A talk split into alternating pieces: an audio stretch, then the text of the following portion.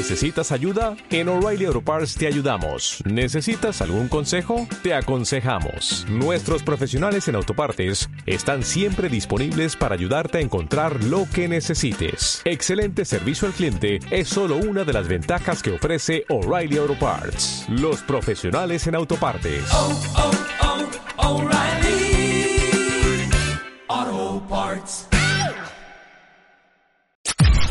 Podcast Millennium. Es un espejo en el que podemos mirarnos para comprender que lo que parece lejano está conectado con nuestra realidad. Esto es Acá y Allá, con Andrés Repeto. Un programa para reflexionar sobre la actualidad global. Bienvenidos. ¿Qué tal? ¿Cómo les va? Excelente domingo para todos. Gracias por estar acompañándonos en otro programa de Acá y Allá. Bueno, contento. La verdad que, bueno, el domingo eh, arranca la semana, dicen, ¿no? El domingo y yo la arranco muy, muy feliz porque es nuestro tercer programa. Tenemos un montón de entrevistas, de notas, de temas muy interesantes para compartir con ustedes. Eh, pero este programa no lo hago solo, hay un gran equipo, está Esteban Cavalieri en los controles, así que muchísimas gracias. También la gente de Millennium que nos ayuda con la producción y Guido Baistrochi, que hoy no está en el estudio, está desde su casa. Y yo no dejo de sorprenderme por la tecnología, ¿no? Parejo del Neandertal, pero así es. Guido, ¿cómo te va? Muy buenos días. Buen día Andrés, buen día Esteban, ¿cómo están todos ahí? Y sí, hoy me toca desde casa porque, bueno, activamos el protocolo pre-COVID por las dudas, ¿no? Este, resulta que mi hijita de, de un año y- medio está con algunos síntomas, todo fiebre, nada, nada grave, pero viste cómo es esto, los médicos dicen, bueno, vamos a hisoparla y estamos esperando el, el resultado El para ver que no perfecto. sea nada más que un resfrío de invierno y poder seguir todos más o menos con la vida normal. Perfecto, perfecto. Bueno, ¿dormiste ayer o mazo? No, sí, sí, pu- pude dormir, por suerte la tos se le está yendo y eso nos deja dormir bastante bien, así Qué que bueno. estamos perfectos. Pero es para cuidarnos nosotros y para cuidarlos a ustedes, ¿no? Totalmente, Porque uno no sabe qué, qué puede pasar y creo que hay una responsabilidad social importante en esto también, ¿no? Total, escúchame, ¿qué estás? ¿En qué parte de tu casa estás? Eh, ¿Tenés que hablar bajito para que Nina no se despierte, tu mujer? No, no, eh, se me Ah. escucha bien ahí. Ahora Perfecto, en- encer- genial. en- las encerré a las dos en la habitación, están perfectamente, Ah. están cálidas, están durmiendo Ah, profundamente. No Nina creo que me escuchen. Nina despatarrada en la cama con la mamá. Totalmente, totalmente. Así que estoy, tengo todo el living para mí, tomando café, leyendo los diarios y haciendo este hermoso programa de radio. Espectacular. Bueno, vamos con los auspicios y después arrancamos el programa. Este espacio es auspiciado por Perfiles.com.ar Comercialización de aceros para la construcción y la industria. Perfiles.com.ar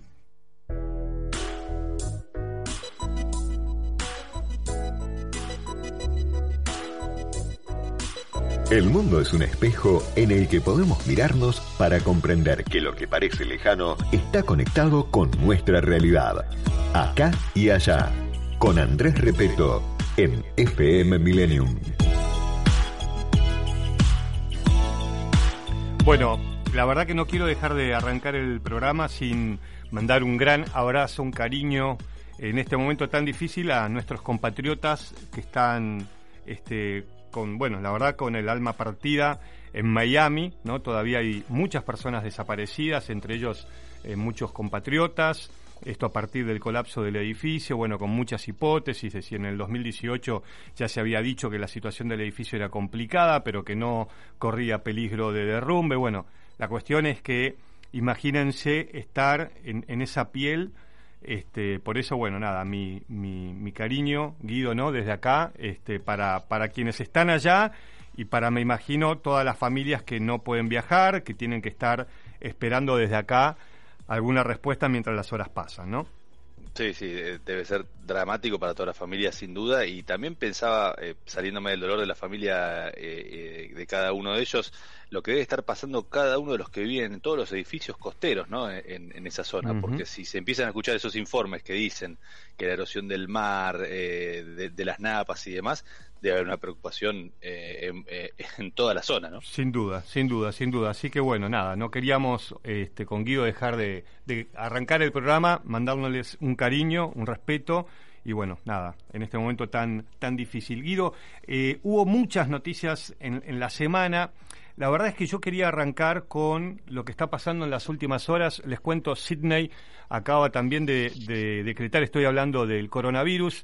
Desde que arrancamos el programa, no, no, es un tema que quería compartir con ustedes, si bien está latente, lo vimos todo el tiempo. Yo tengo un micrófono adelante mío que tiene una cofia, tiré este, este alcohol en, la, en la tabla del estudio, o sea, eh, estamos con todas estas nuevas palabras, ¿no? Cepa, mutación, sanitización, digo, todo este lenguaje nuevo que tenemos que incorporar. Eh, es un tema que se imaginan, vengo hablando hace un año y medio, ¿no? De todo lo que está pasando, pero la verdad es que eh, en estas últimas horas empieza a darse una situación compleja, les decía, Sydney, Israel, digo, eh, ciudades, países que parecían estar este, ya en, el futuro, eh, empiezan a tomar restricciones ante el temor, en Europa también, ante el temor de cada vez más contagio del COVID a partir de, ahora le llaman la, la cepa la Delta, ¿no? Este, y, y si es verdad, es claramente lo es así, hay muchos países que están con una situación mejor, yo hablo con algunos amigos en el exterior y me dicen, bueno, acá empezamos con eh, la cosa parece como si no ocurriera nada, bueno, la verdad es que hay información de países este, que están temiendo como Estados Unidos que dentro de un par de semanas la situación se complejice porque esta cepa del virus este, es mucho más transmisible, ¿no? que viene de la India. Y la verdad que yo lo quiero encarar este tema, eh, ahora vamos a, tener la respuesta de, un especialista, de un médico, este, de un comunicador de la medicina eh, que yo admiro mucho, que es un amigo, que es el doctor Capulla, eh, pero creo que esta, esta situación del virus a nivel mundial nos hace ver claramente, primero, cómo uno puede predecir ciertas cosas, pero que el futuro no lo maneja nadie, ¿no? Y a veces, otra vez el refrán de cuéntale tus planes a Dios para que Él este, se ría, y también eso de, eh, para el mundo que viene, no solamente por este COVID, sino para las posibles situaciones similares que veremos y las que vendrán como consecuencia del cambio climático, porque amigos, esto es real, es así, y de eso también vamos a hablar hoy, la importancia de pensar en el prójimo. Y esta frase que dicen los especialistas de la OMS, ¿no? Eh, o se vacunan todos o no se vacunan nadie. Entonces eso de acaparar está bien. Ahora empiezan a repartirse las vacunas. De hecho yo me tengo que vacunar hoy, este, no sé con, con cuál. Pero digo esto de empezar a pensar diferente el mundo que viene. ¿No, Guido? Sí, eh, Andrés, y, y pensaba lo, respecto a los países que están en el futuro, como decís vos, que además, un dato eh, que no es no menor, si empiezan las restricciones en países donde hoy es verano, uh -huh. uno viste eh, lo que estuvimos viendo con la pandemia, que con el verano eh, generalmente pasaba un poco las olas y, y con el verano eh, parecía ser que todos estamos un poco más tranquilos porque estamos todos más al aire libre y demás. Si empiezan estas, estas restricciones con el verano, eh, no quiero pensar lo que puede llegar a ser en invierno, ¿no? Eh, en, en, esos países. Eh, ¿Y qué pasará también en Argentina con esta con esta cepa? Ya hay dos o tres casos confirmados en Argentina de esta mm, variante ah, Delta y la preocupación que puede generar en, la, en, en, el, eh, en, lo, que, en lo que es el, el, el programa de, de, vacunación que viene avanzando, había empezado tarde, viene avanzando, ahora quizá quedó un poco más alentizado por la falta de, de llegada de vacunas, eh, pero la discusión por la segunda dosis y hasta en muchos países están hablando de la tercera dosis para, mm. la, para la Delta, ¿no? Sí, mirá, vos sabés que con Guillermo Capulla siempre, eh, cuando compartíamos la, la tele todas las mañanas, siempre yo le preguntaba algo y otra vez me lo, me lo, vuelvo a preguntar desde el desconocimiento, ¿no? Pero me lo pregunto, eh, ¿qué se impone? ¿Qué se está imponiendo? ¿La mutación o la vacunación? ¿No?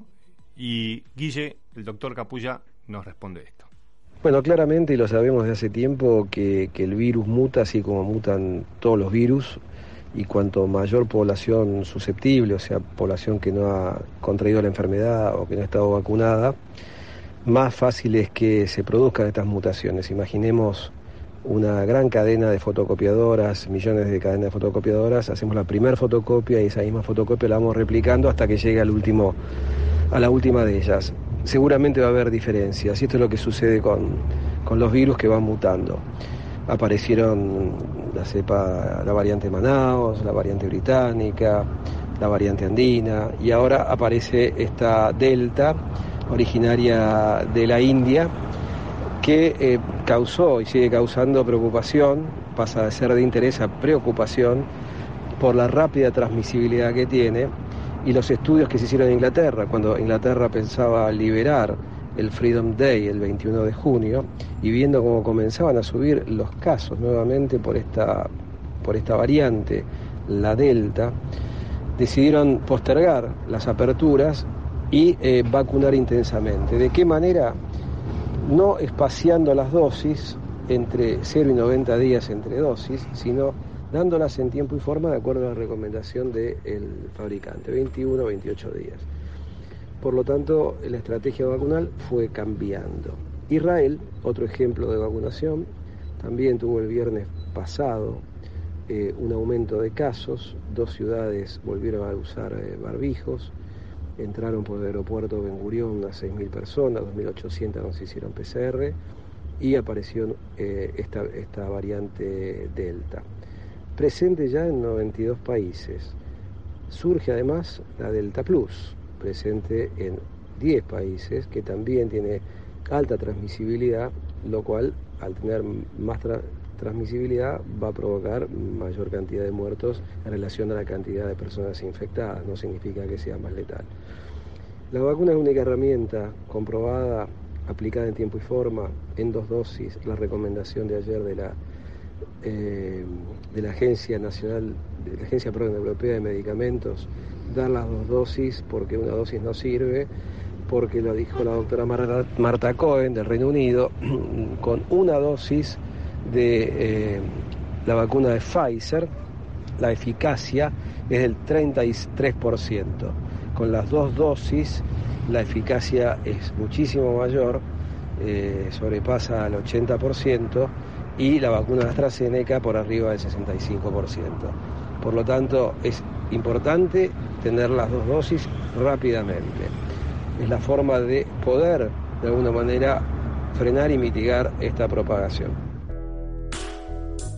Bueno, sí, ¿no? Toda la, explicación, por supuesto, eh, como dicen los especialistas, eh, bueno, algunos países que han vacunado y a pesar de haber vacunado no han frenado el tema de los contagios, como pasó en su momento en Chile. Eh, le preguntaba al doctor Capulla, ¿qué es la qué, qué, qué ves, no, Guillermo, qué ves vos este, en el horizonte? No solo Israel y Gran Bretaña, Estados Unidos también.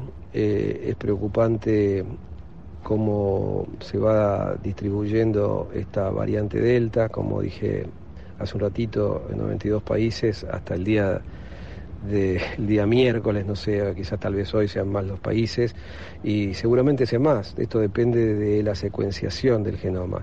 Cuando uno realiza un test de PCR y se detecta eh, carga viral en esa persona que es portador del virus SARS-CoV-2, pero no se secuencia, no sabemos si es portador del virus original, de la cepa original en Wuhan, si es la cepa británica, si es la variante andina, si es la variante de Manaus, si es la de New York. Por lo tanto, eh, eso depende también de cada país, de la velocidad y cantidad de secuenciación que haga de los genomas virales, de los resultados obtenidos como positivos. Bueno, los datos, el conocimiento de Guillermo Capulla para orientarnos. La verdad es que con esto vamos a tener que convivir, creo que nadie sabe ni cuánto. Por supuesto que la vacuna es la única respuesta, Guido, pero también sabemos que él, estamos todos en la fase 4 de esa vacuna, ¿no? Eh, hay que vacunarse, pero bueno, creo que todavía los científicos hay muchas cosas que no saben y muchas cosas que van aprendiendo sobre la marcha y van cambiando este muchas veces, bueno, esto que era bueno, después no es tan bueno, y bueno, en esa estamos, ¿no? Va a haber que acostumbrarse a convivir con eso. Pero no nos queda otra hoy, Andrés, que, la vacunación como, como la primera herramienta más fuerte para poder empezar a, frenar esta pandemia, que como que como humanidad creo que, nos toma a todos, no te digo de sorpresa, pero eh, quizá algunos pensadores o, científicos estaban viendo algo así, pero el común de la gente creo que tenía estaba con otra sintonía en la cabeza. Con otros planes, ¿no? Hay que reorganizarse toda la vida, ¿no? Sí, con otros planes, con otros planes y, bueno, el tema es también que el mundo y, y no estaba preparado, ¿no? Ni el liderazgo, ni el pensar en el prójimo, que es lo que nos marca esta nueva era. Mira, cierro este tema con lo que decía Jaime Sepúlveda, que es un experto global de la Universidad de California sobre el tema del, del COVID, y miraba hacia América Latina y le preguntaban, bueno, ¿qué fue lo que pasó? Y este hombre dice, eh, falló, hubo negligencia, soberbia, pobreza, falta de liderazgo, falta de anticipación, falta de recursos. Bueno, en algunos otros países hubo mucho de estas cosas e igual fallaron, porque quizás les pega en la falta de liderazgo, tenían recursos pero no los aplicaron, negligencia, digo, eh, este hombre hace esa evaluación hacia América Latina, pero la realidad es que todos los países estamos aprendiendo este, sobre la marcha. Y claramente acá lo importante es cambiar la cabeza para el mundo que viene pensando en el prójimo.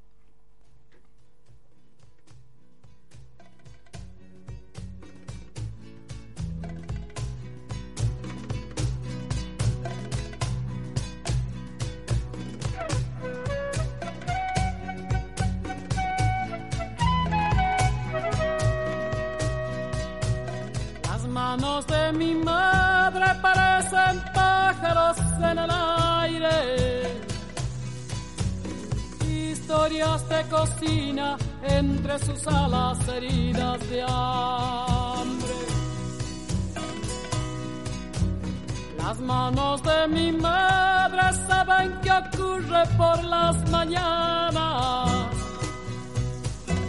Cuando amasa la vida, horno de barro de esperanza. Las manos de mi madre llegan al patio desde temprano. Todo se vuelve fiesta cuando ella juega junto a otros pájaros, junto a los pájaros que aman la vida y la construyen con los trabajos. Arde la leña, harina y barro lo cotidiano se vuelve mágico, se vuelve mágico.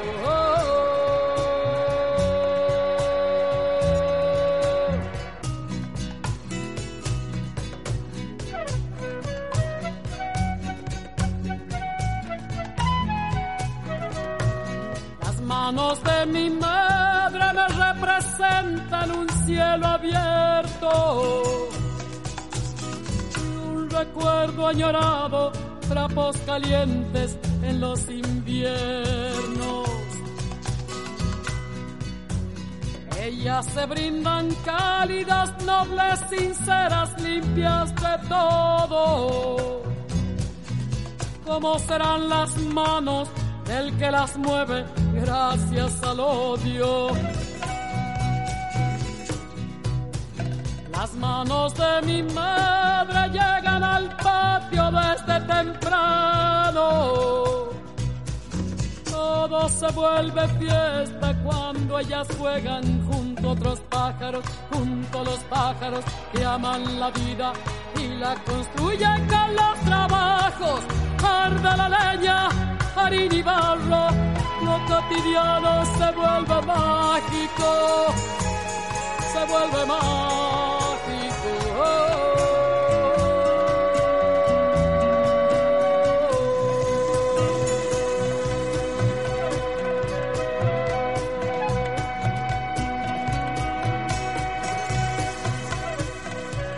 Acá y allá. Análisis, entrevistas y la compañía para estar conectados, pero también comunicados. Con la conducción de Andrés Repeto en FM Millennium. Bueno, qué linda canción, la verdad que me encanta. Hacer mágico lo cotidiano, ¿no? Si aplicamos eso, qué, maravilloso, ¿no? Porque si estamos esperando eh, que llegue el viernes, digo, siempre digo lo mismo, ¿no? Si la vida nuestra pasa por esperar que llegue el viernes para tener el fin de semana, es muy corta. Entonces, bueno, me parece que es fundamental esto de, Guido, hacer mágico lo cotidiano para que el día a día se disfrute todos los días como si fuese viernes, sábado, bueno, o el día que le toca a la gente descansar, ¿no? O que nos toca descansar. Totalmente. Bueno, eh, temperatura está alrededor de los 5 grados, eh, eh, fresquito hoy, 5 o 6.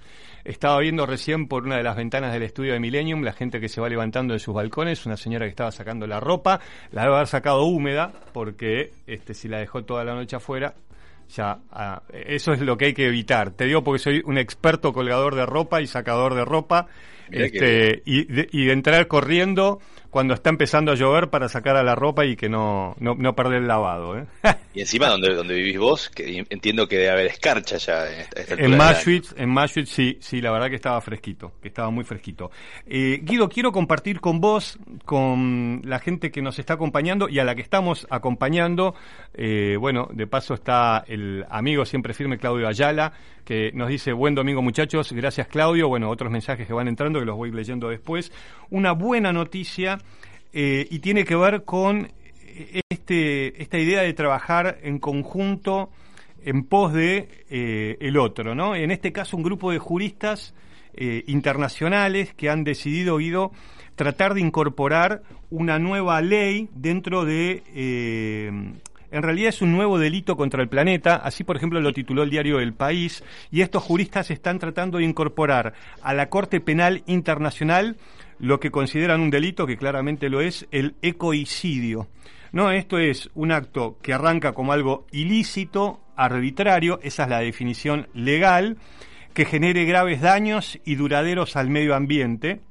Lo quieren incorporar eh, la Corte Penal Internacional, quizás viste alguna vez, este, vos que estás escuchando ahora, la imagen, por ejemplo, de Sloan Milosevic este, o Raton Mladic, estos este, asesinos de la guerra de los Balcanes, bueno, fueron condenados por la Corte Penal Internacional, también este, Pinochet, digo, y tantos otros. Claro, siempre los agarran cuando ya no están en el poder, ¿no? Y un poco esta ley guía también es sumamente positiva y ojalá se aplique, pero tiene sus trampitas, ¿no? Porque te dicen algo ilícito o arbitrario, claramente, eh, porque la idea no es castigar a los países eh, o a las compañías, ¿no? Porque lo que dicen es, bueno, si hay un derrame, como hubo ahora en Sri Lanka, de un barco que se partió, se hundió y generó un desastre medioambiental, en realidad ellos venían de algo que era legal, que era el transporte de ese este, combustible. Bueno, quizás esto tiene que ver con, este, por ejemplo, la tala que estamos viendo en el, en el Amazonas, que la estamos viendo en el impenetrable.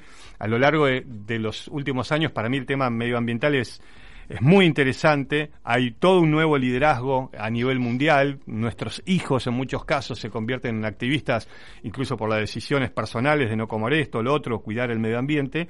Eh, tuve la oportunidad, Guido, de viajar por distintas partes del mundo. Bueno, y uno encuentra esta gente que está tratando de generar este tipo de, de cambios y me parece fundamental, ¿no? El ecoicidio es la nueva ley, Guido. Va, o lo que Sí. intentan que sea una ley, ¿no? Me, me- me parece que es interesante este planteo de, jurídico de, de- de tenerlo como un nuevo delito y por lo menos tratar de, de- de- de enmarcarlo en eso, ¿no? Pero creo que también tiene que ver con los cambios que vos estás contando, los cambios culturales, y me parece que los, real, re- los cambios reales eh, en cuanto al, al cuidado del medio ambiente, el cambio climático, van a venir de abajo hacia arriba, no Sí. impuesto por las cúpulas, sino desde, desde las bases, desde la sociedad misma, que empieza a cambiar sus, sus, este, sus hábitos, sus consumos. Y los, como decís vos, los jóvenes, la- las nuevas generaciones, vienen seteados de otra manera totalmente, Totalmente. distinta, afortunadamente, pensando en el prójimo y en el medio ambiente, y por ahí no como quizá nosotros que teníamos otra noción de, No, de, y- de la vida, ¿no? No, bueno, y sabés qué, Guido, y también cómo nos tenemos que, que involucrar y a la fuerza, digo, en un montón de cosas, no te podés estar escapando. Yo vivo en, en Maschwitz, tengo un arroyo, por ejemplo, a 100 metros que cada tanto me visita, digo, porque se inunda y estoy en una zona que el agua puede llegar al jardín. Y hablaba con un vecino, bueno, mira, acá había peces hasta X cantidad de años atrás y ahora es, lo convierten cada tanto en una cloaca. Digo, y eso seguramente alguien debe saber qué pasa, ¿no? Entonces es eh, pelear con- para que eso no suceda, ¿no? Y me parece que así en tantísimas situaciones esté- que, se- que nos pasan a diario.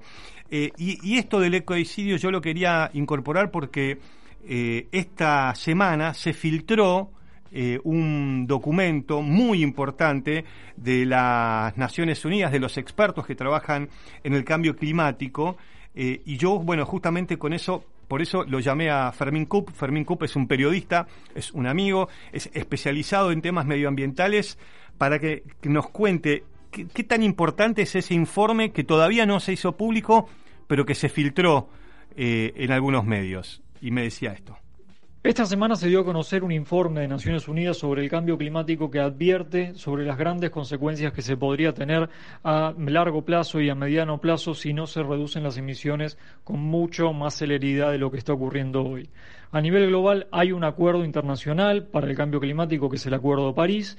Es un acuerdo en el que cada país establece una hoja de ruta eh, para los próximos años para contaminar menos pero hoy estamos en camino a no cumplirlo. El acuerdo básicamente establece una meta muy simple, que es evitar que la temperatura no suba más de 2 grados. Sin embargo, hoy la temperatura va camino a subir entre 3 y 4 grados, por lo que falta mucho en términos de acciones. Por otro lado, el informe resalta las grandes consecuencias que tendríamos a nivel global si no aceleramos la acción por el cambio climático. El informe habla de sequías, eh, falta de agua, ciudades incluso tapadas por el agua, es decir, grandes consecuencias del cambio climático si no actuamos con urgencia. Bueno, digo, el otro día veía a Guido un documental, ¿no? Y eh, la verdad es que hasta que no te explota la cosa en la mano, eh, con el tema del cambio climático, mucha gente lo ve distante, eh, otras personas es, su día a día, ¿no? Ya no es el futuro, es el mega presente. Y yo le preguntaba a Guido a, a Fermín cómo deberíamos actuar a nivel individual ante este desafío. ¿Sabes qué me respondió? Esto. Las acciones contra el cambio climático se pueden abordar desde diferentes maneras y diferentes ángulos. Por un lado está lo que pueden hacer los países y los gobiernos, las ciudades, para reducir sus emisiones. Cada país tiene hoy una hoja de ruta para reducir sus emisiones y reducir su contaminación. Pero del mismo modo también tenemos que pensar en todo lo que podemos hacer nosotros en el día a día eh, con las acciones que tomamos. Por un lado pensamos en la manera en la que nos transportamos, es decir, cómo nos movemos en el día a día. Si bien en el marco de pandemia estamos todos más en nuestras casas, eh, pensemos en lo que hacíamos antes, ir al trabajo, ir a la oficina, cómo íbamos hasta ahí. Bueno, ir con el auto, por ejemplo, significa muchas más emisiones que tomar el transporte público, o incluso mejor ir en bicicleta o ir caminando. Del mismo modo, pensemos también en lo que comemos en el día a día, nuestra dieta. Si bien hay un impulso hacia eh, el vegetarianismo, tampoco necesariamente hay que llegar hasta ahí, pero sí podemos reducir el consumo de carne, ya también es un paso muy importante porque muchas de las emisiones que hay a nivel global vienen justamente por el ganado. Es decir, son acciones pequeñas que sin embargo generan una diferencia si todos nosotros las incorporamos en el día a día. Y hablábamos con Guido y yo le decía, bueno, por supuesto es algo que nos impacta a todos, Guido, ¿no? O sea, no hay país que eh, no, no, vaya a tener una consecuencia de lo que viene. De hecho, eh, Miami, ¿no? Es un, ahora, bueno, que se está hablando del edificio, qué impacto puede haber tenido en el edificio el cambio climático, qué impacto va a tener en la ciudad el cambio climático. Se sabe que muchas regiones de la ciudad, Guido, van a quedar bajo el agua. Eh, y yo le preguntaba, bueno, está bien, ¿y la Argentina cómo, cómo lo va a tener que afrontar? Entonces, Fermín Kup, quien es este periodista especializado, nos advierte, bueno, qué nos va a tocar a nosotros dentro de esta realidad. Si pensamos en Argentina, Argentina es un país que no contamina tanto comparado con los grandes países a nivel global como Estados Unidos o la Unión Europea o incluso China hoy en día por su crecimiento. Sin embargo, Argentina no está exento a las consecuencias del cambio climático. La temperatura en Argentina ya subió entre 0.5 y 1 grado desde el que empezó la revolución industrial. Es decir, ya hay concretos efectos del cambio climático en Argentina. Por ejemplo, en provincias como Río Negro, Chubut, San Juan, Mendoza, la temperatura incluso subió más, ya llegó hasta un grado centígrado. ¿Qué va a pasar en el futuro? Bueno, todo depende de cuánto podamos reducir nuestras emisiones. Si actuamos hoy, los efectos van a ser mucho menores que si eh, demoramos la acción y actuamos más adelante. Hay provincias, por ejemplo, donde va a faltar el agua en Argentina, mientras que va a haber provincias en las que va a sobrar el agua. Hay provincias que van a ser afectadas por sequías. Todo el sector productivo de Argentina, es decir, el sector agropecuario, se, ya se está viendo afectado por el cambio climático, por cosechas que rinden menos, por ejemplo las consecuencias van a ser, van a estar claras, van a estar ahí, por lo que es eh, la importancia y la urgencia de actuar hoy justamente para reducir esas emisiones y evitar las peores consecuencias del cambio climático. Bueno, Fermín Cook dándonos su, su experiencia y bueno, su conocimiento, ha viajado por todo el mundo, todas las cumbres. Eh, bueno, así que la verdad que para tener en cuenta, Guido. Sí, muy interesante y obviamente lo que él plantea de, del, del día a día y de, los cambios personales, ¿no? De qué puede hacer cada uno. Porque si uno, esto si no, uno se queda esperando que los grandes países tomen las grandes decisiones de cambio que nos permitan evitar el cambio climático, pero seguimos haciendo en el día a día. la continua que lo eh, haga otro, ¿no? Claro, entonces nada cambia. Y, esto estaría bueno un día plantearlo en el programa, eh, Andrés, para nuestros oyentes y en qué va cambiando uno, ¿no? A mí me pasa que yo tengo 41 años, estoy en la, en la transición entre una y otra generación con las con las nuevas y por ahí las que teníamos otro pensamiento no te y hagas el cuenta de la cantidad de cosas que la cantidad de cosas que uno va cambiando y que se concientiza de mira lo que hacía antes y lo que podía generar eh, haciendo otra otra otra otro tipo de consumo no total. Te haces el, el, muy joven. Cuando hablas de otras generaciones me haces sentir que tengo 60 mil trescientos años y te llevo solo una década no está mal, no está mal la vejez. Eh, ah, muchas gracias. La vejez. Muchas gracias. Y la verdad que para también para otro tiempo es, eh, creo que la Argentina podría tener un liderazgo en este tema. Eh, antes de ir a, la tanda, que Esteban me la está marcando, Bernardino, feliz domingo. Andrés, anoche me notificaron que ya tengo turno para la segunda dosis de AstraZeneca y la patrona también. Bueno, me alegro, es todo un momento. Yo acompañé a mi suegra y a mi mamá a vacunarse y la verdad, a mí es un tema que me emociona. vamos a la pausa y después no se vayan, porque hay una entrevista que vamos a compartir que es espectacular. Alguien que nos va a mostrar un país, la Argentina, creo que como pocos lo pueden estar viendo ahora.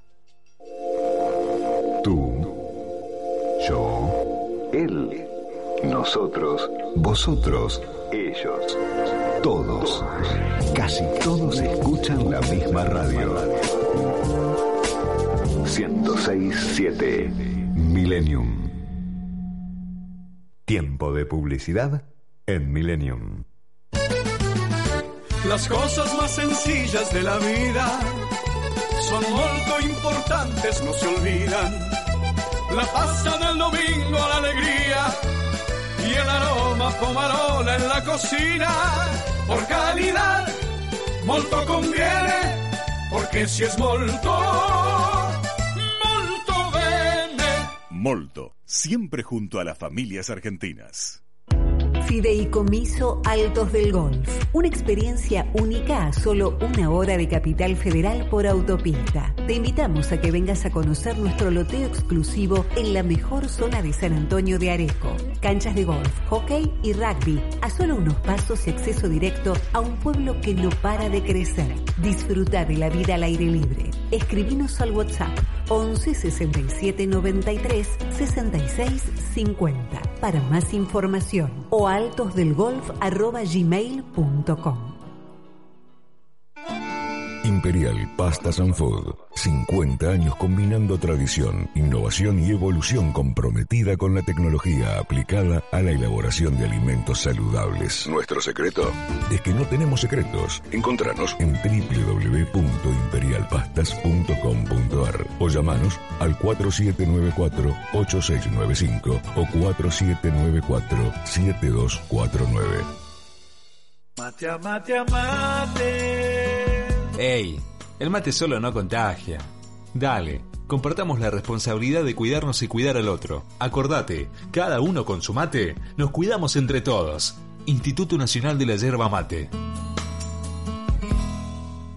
Ya nevó en Chapelco, el centro de deportes de invierno elegido por sexta vez como el mejor de Sudamérica. La montaña de blanco con las primeras grandes nevadas. Y Priority Travel, especialista en nieve, tiene para vos las opciones en vuelos a San Martín de los Andes, alojamientos, medios de elevación, clases, transfers, rental de autos y otras actividades y deportes en el Parque Nacional. Este invierno, Chapelco, el de siempre, como nunca. Priority Travel, 20 años cultivando amigos. Consultanos por WhatsApp al 11 65 64 89 78 o a ventas arroba prioritytravel.com.ar. Fin de espacio publicitario. En acá y allá, entrevista. Porque también hay un espejo donde podemos mirarnos. Bueno, gracias, gracias a todos los mensajes. Les paso el, eh, WhatsApp para los mensajes que vienen porque esta entrevista, la verdad, todos le van a querer dejar un mensaje a, Marcos Villamil. 112 187 1067 es el, el teléfono nuestro acá en, en Millennium. Mira, les cuento. Marcos Villamil, Guido, 28 años, ingeniero agrónomo. Un día decidió eh, hacer realidad su sueño, su sueño del viaje grande. Salió de General Alvear, ¿eh? en la provincia de Buenos Aires, y con sus tres miembros de familia, Guaira, Mora y Tordo, sus tres caballos, emprendió un viaje increíble que por suerte todavía no finalizó para recorrer la Argentina, Guido. Sí, es una historia muy linda que queríamos compartir. Me parece que eh, en, esta tónica que estamos tratando de, llevar con los oyentes en el programa, de, de el punto de vista distinto, ¿no? De ver, eh, de, de tratar de enfocar las cosas de otro lugar. Pensamos en la historia de Marcos como, como esta gran historia para poder que nos contara cómo está viendo esa Argentina que quizá todos nosotros eh, no la podemos llegar a ver porque le pasamos por al lado. Y aparte a otra velocidad. Marcos, ¿cómo te va? Andrés Repeto acá desde Buenos Aires te saluda. ¿Cómo andás? Hola Andrés, Guido, ¿cómo están? Muy buen día para ustedes. Buen día, maestro. Eh, ¿Dónde estás en este momento? Estoy acá en, en un hotel, Hotel Torrontés, en San Lorenzo, eh, provincia de, de Santa, che. maestro, ¿estás, ¿estás con el mate ya? Sí, sí, acá estamos Ah, tomando qué, unos mates. qué grande. Yo tengo, es. tengo que aprender a autocebarme porque soy un gran robador de mates, pero la pandemia, una de las cosas que más he sentido e- es eso. ¿Y, y tus tres hermanos dónde están? Mi, mi- mis hijos están ahí ok, en, muy bien. Estamos hablando de en- los caballos, ¿no? en- en una finca. Qué En bueno. una finca. Eh, están hace ya una semana, hoy, Descansando un Está en poco. un campito acá en las afueras de, de Salta, que, que yo hoy me ya me voy para allá y me instalo allá. Así que, así que sí, la verdad es que yo aprovecho estos días, digamos, yo más o menos para que tengan una idea. Para que tengan una idea del todo, estoy andando ya hace nueve meses y medio y 5.900 kilómetros y, y bueno, y en esa dinámica yo ando 10, 15 días y freno 5 o 10 días. Eh, en, este momento estoy en una de esas frenadas y los caballos están disfrutando de, mucha comida, de descanso y relajación ahí en, en esta finca de, la familia Sarabia que nos por ahí Marcos, te una pregunta. Buen día, ¿cómo estás? Te hicimos, te hicimos madrugar y te agradecemos mucho eh, que, que nos des este, este momento. Cuando eso es cuando decís que andás 15 días, esos 15 días, ¿cómo, cómo son? Porque me imagino, vos no, no, no, no vas con los caballos por una ruta principal, entiendo que vas por caminos internos, eh, dormís, o sea, digamos, eh, a la noche frenás, haces este, acampás, dormís en casa de familia. Contanos un poco para que nos podamos imaginar cómo es esa dinámica de los 15 días que vas andando. Bueno, antes que nada, ¿cómo estás, Guido? ¿Todo tranquilo, hermano? Hmm. No hay Muy bien, por suerte. un placer para mí estar acá. Y después, en cuanto a lo de a lo de cómo son esos 10, 15 días, yo lo que te tengo que contestar primero es, depende de la zona, ¿no? Mm. Esos 10, 15 días no van a ser lo mismo en, en la cordillera de los Andes, en Santa Cruz, o en Chubut, o en Neuquén, que, que si fueran en la isla de Tierra del Fuego, que si fueran en la, el monte de Caldén de la Pampa, en todo el Valle del Río Negro, ahora en la parte de Salta. Eh, así que bueno, el clima cambia muchísimo. Eh, porque, ¿Por qué cambia? Porque yo si estoy andando, en, vamos a poner un ejemplo, ¿no? Eh, yo si estoy andando ahora acá en Salta, hmm. yo arranco el jueves. El jueves me acompaña un montón de gente de acá de Salta, dos días andando conmigo, perdón, tres días, dos noches, eh, y eso van a ser 14 caballos que personas eh, hmm. que, que se suban conmigo y, nada, para compartir, ¿viste? Para compartir conmigo, con mis caballos, para escuchar alguna que otra historia, para hacer un tramo de este, de este viaje que busca recorrer 9.000 kilómetros de nuestra Argentina, bueno, compartir unos kilómetros. Así que bueno, para que se den una idea, el jueves yo arranco de vuelta a la huella y, y arranco acompañado por 14 personas de acá de Salta durante tres días. Ahí llego eso voy todo por, por cerros, todo un camino muy, muy, muy lindo. Eh, y después desde, desde Jujuy de San Salvador hasta la Quiaca te diría, después voy, voy a ver, voy preguntando yo, ¿no? Eh, todavía no sé qué camino haré, mm. pero ahí normalmente yo voy preguntando a la gente y por ahí no te dice, mira, acá tenés una cortada y lo puedes hacer por ahí mm. y, y, te evitas la ruta, que principalmente yo evito la ruta porque porque somos tres caballos y yo, en donde un caballo va montado, el otro va de pinchero y el tercero va suelto. Mm. ¿Y qué quiere decir suelto? Quiere decir sin nada y totalmente suelto que nos va siguiendo. Ah. Eh, y bueno, nada, si, si voy por ruta, eh, se me complica un poquitito, va, no se me complica, no puedo hacerlo, tiene que ir atado y, bueno, y eso para mí es importante, que el tercero vaya suelto. Así que para que se den una idea de qué es la huella, es, es imagínense, recorrer toda la Argentina a caballo, por todos los climas que, involucra y como vos decís, intentando de, en cuanto se puede, ir por, por caminos rurales, campos, cerros y demás. Em, estaba leyendo alguna nota que te hicieron y vos decías, interesante la frase legendaria de si uno pregunta se llega a Roma, vos preguntando llegás a todos los rincones del país. En algún momento dijiste mis mapas es la gente, ¿no? Eh, estamos hablando con Marcos Villamil, tiene 28 años, es ingeniero agrónomo, tenía un tipo de vida hasta que decidió eh, hacer, la verdad que decir una pausa mm, está mal, ¿no? Porque no, estás haciendo ninguna pausa, estás haciendo un viaje eh, por el país y un viaje interno eh, espectacular. Yo tengo algunas frases que vos me dirás si, las dijiste, pero que a mí me, me, impactaron mucho. La verdad que ayer leía la nota con mi mujer y, me emocionó. Bueno, eh, mm, no estamos cuidando a nuestro país, lo estamos olvidando. No hay grietas en el país que vos estás recorriendo. La TV no te puede decir qué hacer. Necesitamos pensar nosotros mismos. ¿Qué, qué, qué estás viendo? ¿Qué es ese país tan vapuleado y a veces tan denostado por nosotros a cada instante con cada cosa que nos no nos sale? Decimos este país de mierda y bueno, la verdad, ¿no? Que creo que no es así. Mira, Andrés, yo ahí ante eso lo primero que te digo es, vos todos los días te despertás, ¿no? Como, como Andrés Repeto. Y, y arrancás tu día y vos tenés cosas buenas y malas. Vos también, Guido, todos tenemos cosas buenas y malas. Ahora, mi pregunta es, vos te despertás y empezás el día diciendo, uy, mirá, hoy la verdad es que mirá esto malo que tengo y bueno, hoy voy a encarar bien desde este, de toda esta parte mala que tengo, voy a hacer foco en eso. La verdad que es, malísimo, pero, tengo esa parte mala y lo bueno, no, no, importa lo bueno, yo, no que tomarlo, si vos todas todos tus días arrancaras así, por favor decime si no sería un calvario. Totalmente. ¿Y qué país estás viendo?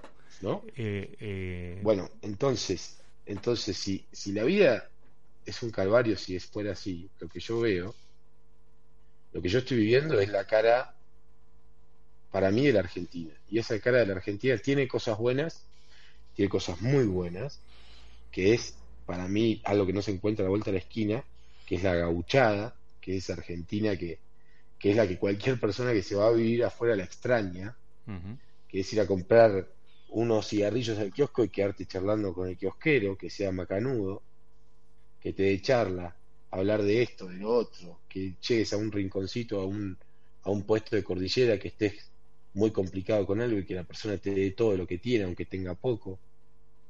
Encontrarte con familias que tengan mucha plata, poca plata, nada de plata, pero que siempre el común denominador sea, digamos, la hospitalidad.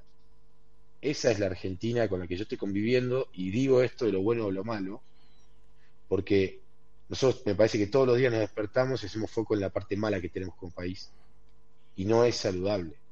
O sea, nadie lo hace. Nadie consigo mismo lo hace.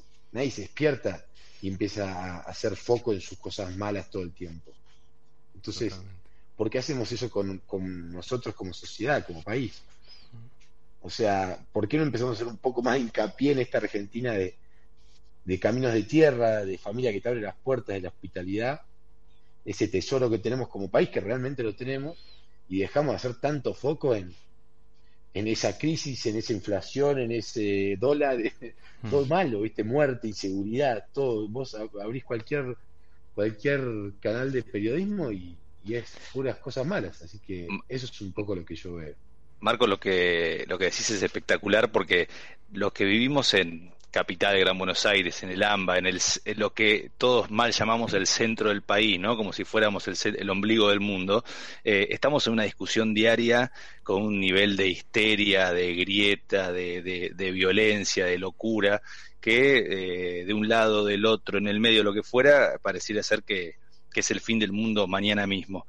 Eh, no, con esto no digo que no tengamos problemas, ¿no? Como país, pero ¿Qué ves vos, más allá de esto que decís de lo bueno y lo malo, esa grieta, eh, e, ese blanco y negro, bueno y malo que se ve todos los días acá? ¿Qué ves vos en esos caminos de tierra, en esas familias, en esas, ¿se discuten estas cosas? ¿Se discute lo mismo que discutimos acá o, están en otra, en otra sintonía?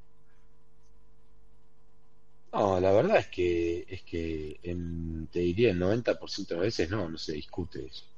Eh, por ahí vos decís, ¿dónde venís? Buenos Aires, Hugo, che, allá es tremendo, ¿no?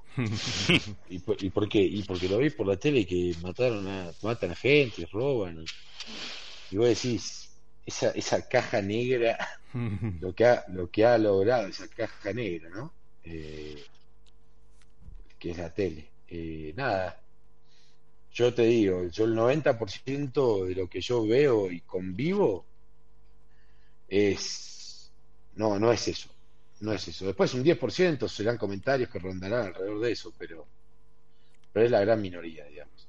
Es la, por suerte es la gran minoría y creo que es la gran minoría principalmente porque el viaje que yo hago, yo lo estoy haciendo desde un lado de esta Argentina, ¿me entendés? O sea, intentando, yo lo que estoy haciendo con este viaje es recorrer la Argentina a caballo, lisa y llanamente, es agarrar, tener mis tres caballos, cuidarlos y tranquear y tranquear 35 kilómetros por día y meterle 15 meses y, recorrer los 9.000 kilómetros, que me pegue el sol en la cara, que me pegue el viento en la cara, llegar a puestos en medio de la nada y que me mire a la gente diciendo, ¿qué hace este cristiano acá si no veo a nadie hace un mes y me está llegando un tipo con un montado, un pinchero y ¿qué, qué es esto? ¿Viste? Bueno, eso soy yo. O sea, ese, eso, esa persona que está llegando ahí a caballo en el medio de la nada y, que va a compartir unos mates y una charla con ese puestero que tiene una historia increíble. Uy, se nos cortó, me parece. A ver, se cayó. cortó? Bueno. Bueno, pero ahora se había caído hace, un momento y también volvió a entrar, así que ya va a volver. Ahí es espectacular, Andrés, esta historia. ¿eh? Alucinante. Ahí decirle, Guido, que, que se vuelva a conectar.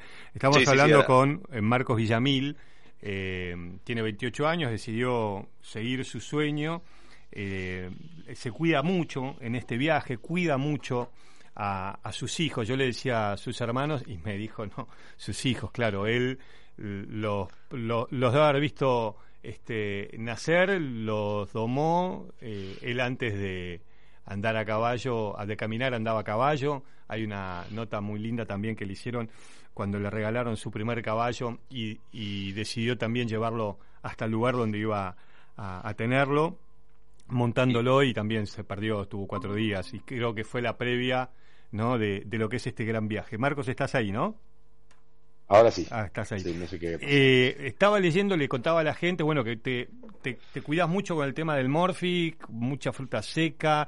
Eh, contame eh, esa, esa diaria, porque estás cabalgando, bueno, también cómo es ese vínculo, ¿no? Con, con este animal tan, tan especial para, para el argentino, que es el caballo. Bueno, antes que nada es para por ahí el que no está tan empapado con el, con el mundo del caballo, eh, que entiendan que en este viaje los actores principales son ellos tres, ¿no? Mm. Eh, son Mora, Guaira y el Tordo. Yo soy simplemente un actor de reparto, pero un actor de reparto que es el que, el que lleva un poco la voz cantante o es un poco el líder de esta manada. Eh, pero bueno, uno, uno tiene que ser líder, uno siempre tiene que ser un líder positivo y, y consciente, ¿no? Y yo en eso llevo a mis caballos por, por el camino que más pasto y más agua tenga. Mm. Em, ahora, ¿eso quiere decir que yo voy por donde yo voy a encontrarme un almacén todo todos los días? Claramente no.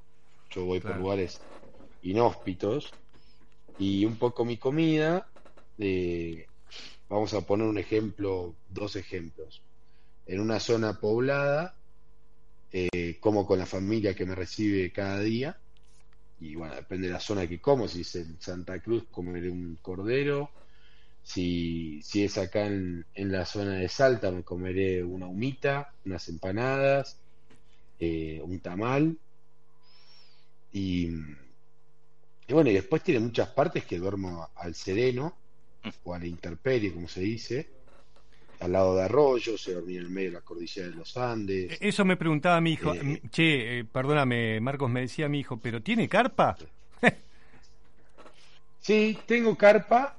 Decirle que prefiero dormir al sereno. Ah, claro. Porque. Ves las estrellas. Porque nada, gasto menos tiempo eh, en este viaje. La verdad es que la energía.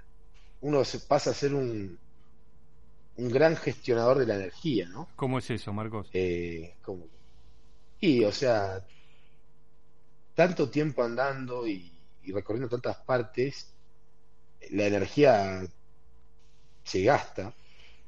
Y, si vos estás gastando energía en, cosas que no corresponden, como por ejemplo, eh, qué sé yo, che, ¿cómo voy a hacer cuando llegue? O no sé, qué ganas de comer esto, uy, cómo extraño a mi familia, todo eso eso es energía que se disipa, ¿no? Claro, o sea, el pensamiento ya, vos, estás, el pensamiento ya es energía que se disipa. Exactamente, entonces yo llego y tengo que armar la carpa, eso para mí es media hora. Claro. Y si yo llego y está lindo el día, yo simplemente tiro el recado ahí en, en el piso, me tiro en un lugar, medio al reparo, digamos abajo de un árbol y, y arriba pongo la bolsa de dormir y arriba el poncho para que ataje el rocío y, y esa es el, hotel más cinco estrellas que yo he, conocido. Así lo abierto. Marcos, ¿cuál, ¿cuál fue el lugar? Vos ahora estás en Salta, estuviste en, Tierra del Fuego, o sea que recorriste eh, de, del centro al sur y ahora estás en el norte. ¿Cuál fue el lugar que quizá nosotros los que andamos en auto por las rutas eh, nacionales nunca entramos y decís, no, no, me encontré con un lugar que es espectacular y en mi vida lo vi y, no sé, ¿cómo lo podrías describir? Hmm. Muchos. Te diría 3.000 kilómetros de cordillera de los Andes. qué bárbaro, qué lindo. El tema es que vos tenés que pensar, Guido, que la ruta 40 pasa a veces a 30, a veces a 40, a veces a 100 kilómetros de la, del límite con Chile, ¿no? Mm, sí. Y, yo iba pegado al límite con Chile. Pegado, pegado al límite con Chile, iba todo por campos, por estancias, pidiendo permiso. Y, los paisanos me daban una mano y, me mostraban, bueno, yo te acompaño, decíamos, vamos, y, Ahí se volvió a caer. Claro, ¿no? Digo, eh, eso que pasa de querer viajar con él, ¿no? Nosotros ahora estamos viajando con Marcos Villamil, que ya hace unos meses emprendió este viaje maravilloso con sus tres hijos, eh, Guaira, Mora y Tordo.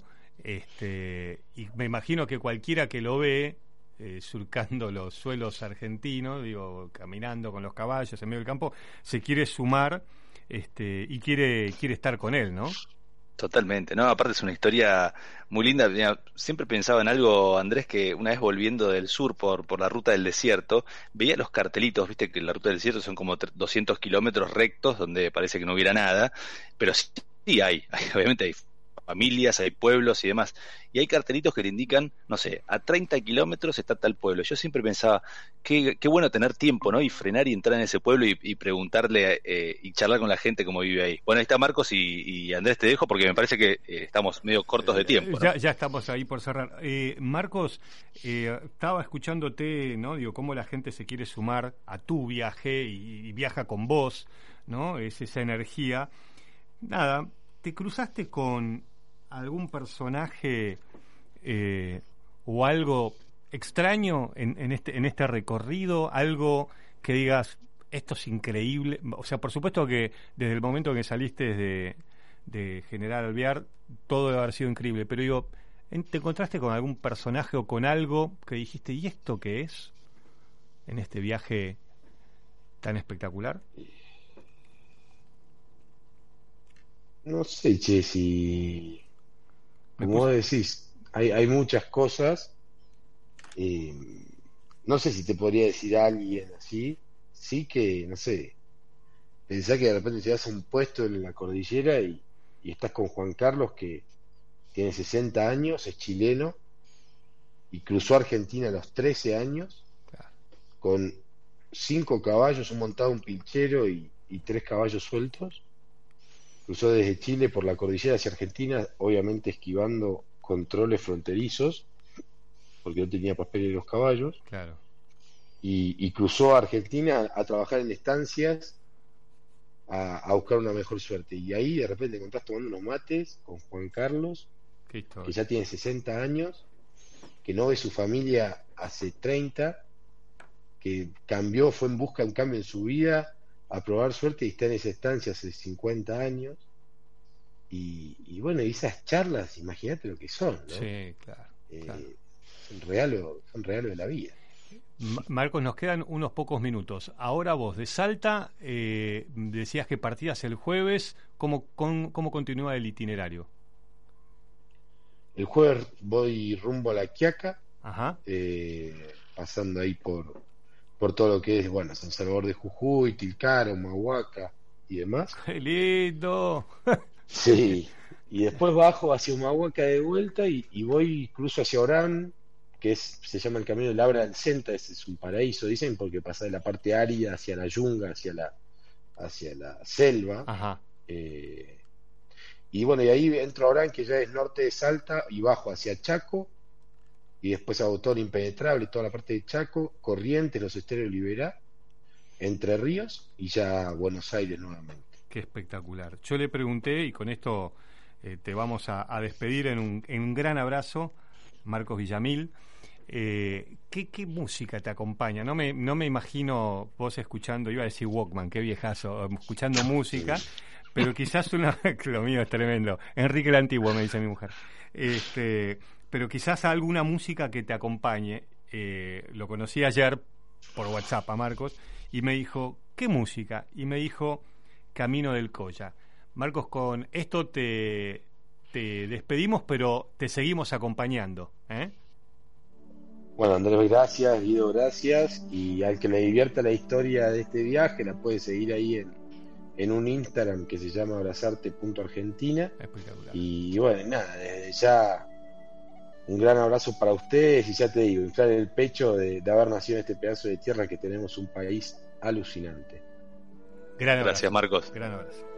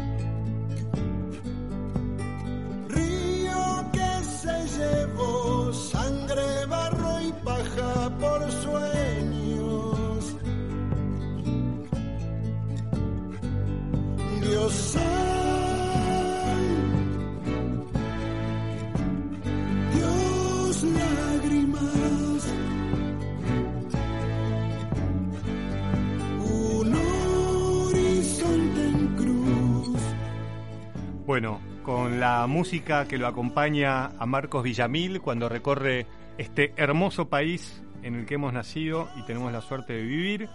Eh, le queríamos compartir y despedir. Bueno, Guido, gracias por eh, acompañarme hoy desde tu casa, que todo esté genial y que el próximo domingo ya puedas estar conmigo. Ya viene eh, Walter Brown con Bajo la Lupa. Gracias a Graciela que se comunicaron con nosotros. Gracias a Ceci. Gracias a Esteban que nos enseña desde los controles. Excelente domingo para todos. Excelente comienzo de semana. Dios luna. Un campo de estrellas. Altura. Este espacio fue auspiciado por Perfiles.com.ar Comercialización de aceros para la construcción y la industria. Perfiles.com.ar Hasta aquí fue Acá y Allá. Te esperamos el próximo domingo de 8 a 9 para seguir reflexionando sobre la actualidad global. Aquí Millennium. Podcast Millennium. Hola, buenos días, mi pana. Buenos días, bienvenido a Sherwin Williams. ¡Ey! ¿Qué onda, compadre? ¿Qué onda? Ya tengo lista la pintura que ordenaste en el ProPlus app. Con más de 6.000 representantes en nuestras tiendas listos para atenderte en tu idioma y beneficios para contratistas que encontrarás en aliadopro.com. En Sherwin Williams somos el aliado del PRO.